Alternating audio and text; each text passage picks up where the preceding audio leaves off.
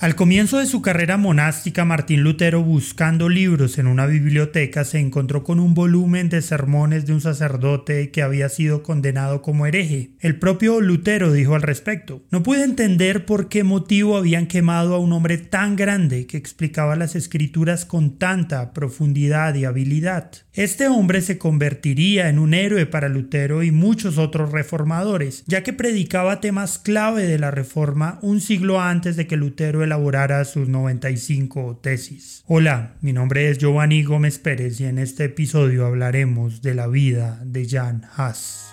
Bienvenido a Byte, Biblia, ideas, teología y experiencias. El programa para descubrir el pasado y el presente del cristianismo Esperamos que seas retado e inspirado por el episodio de hoy.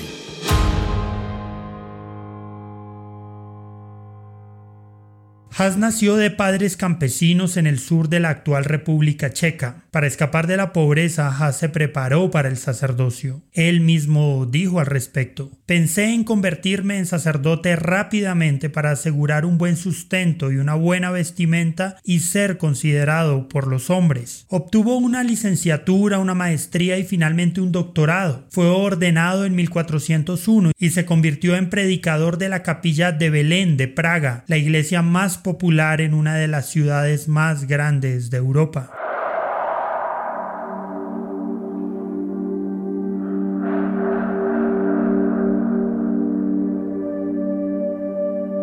Haas pasó gran parte de su tiempo sirviendo en la academia como decano de la Facultad de Filosofía en Praga. Al vivir en una época de agitación social entre los hablantes alemanes y los ciudadanos checos, Haas se convirtió posteriormente en una figura clave para el nacionalismo checo. Sus puntos de vista acerca de la máxima autoridad de las escrituras se encendieron cuando comenzó a leer las obras de John Wycliffe. Haas vivió en una época en que la inmoralidad infectó el sacerdocio de la Iglesia Católica. Pronto comenzó a predicar sermones violentos contra la corrupción del clero hasta que lo denunciaron al arzobispo y le prohibieron predicar. Mientras Haas leía las escrituras y observaba a los papas de su época abusar de su poder, concluyó que la autoridad papal no era la máxima necesitaba una base más sólida que la que se construyó a partir de la opinión de los hombres, sin importar qué tan considerados o eruditos fueran. Él construyó su vida y ministerio sobre la palabra de Dios. Jan Haas argumentó firmemente contra las indulgencias, abogó porque tanto el pan como el vino se sirvieran en la comunión y predicó en el idioma de las personas en oposición al latín con el que se predicaba entonces.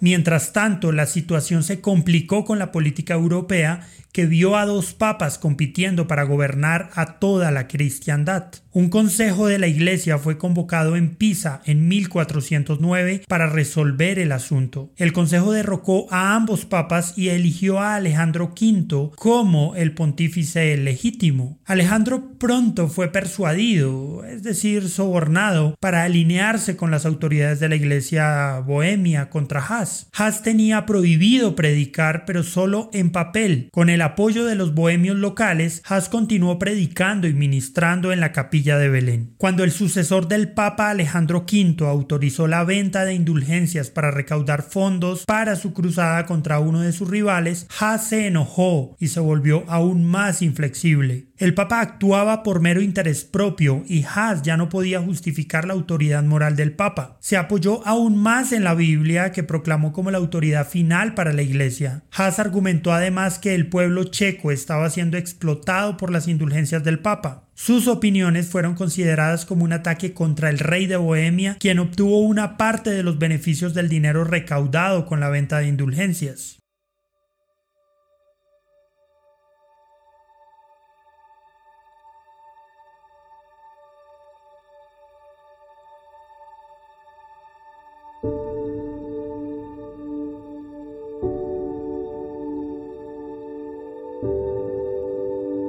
Con eso, Haas perdió el apoyo de su rey. Su excomunión que había sido abandonada tácitamente ahora fue revivida y se impuso un interdicto a la ciudad de Praga, mediante el cual ningún ciudadano podía recibir la comunión ni ser sepultado en los terrenos de la iglesia mientras Haas continuara su ministerio. Para salvar a la ciudad, Haas se retiró al campo hacia finales de 1412, donde pasó los siguientes dos años en una actividad literaria intensa, escribiendo varios tratados. En noviembre de 1414 el concilio de Constanza se reunió y el emperador instó a Haas a venir y dar cuenta de su doctrina. Debido a que se le prometió seguridad y a la importancia del Consejo, que prometía reformas importantes a la Iglesia, Haas decidió asistir. Sin embargo, cuando llegó fue arrestado de inmediato y permaneció encarcelado durante seis meses. En lugar de una audiencia, a Haas finalmente se lo llevaron ante las autoridades encadenado y se le pidió simplemente que se retractara de sus posiciones.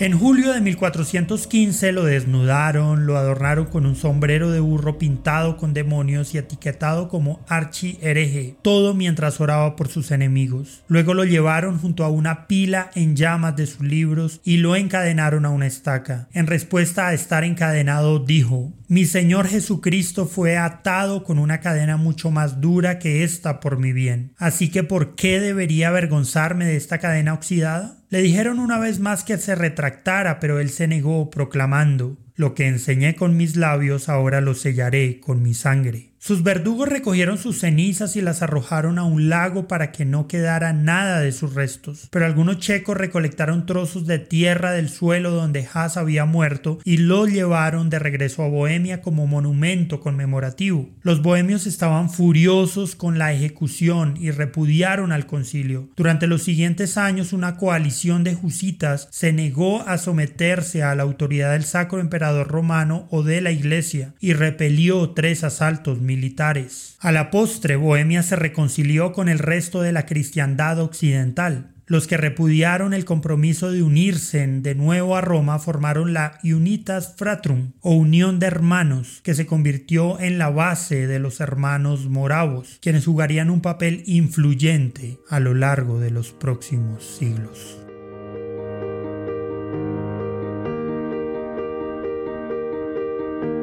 Gracias por escuchar este episodio. Esperamos que haya sido de bendición para tu vida. Este programa se emite con el propósito de exaltar a nuestro Salvador Jesucristo, quien en su gracia nos ha provisto todo lo necesario para hacerlo posible.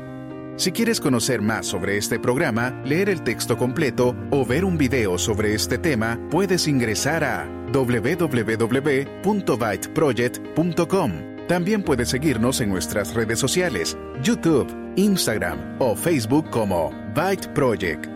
No olvides suscribirte para no perderte ninguno de nuestros contenidos. Hasta el próximo episodio.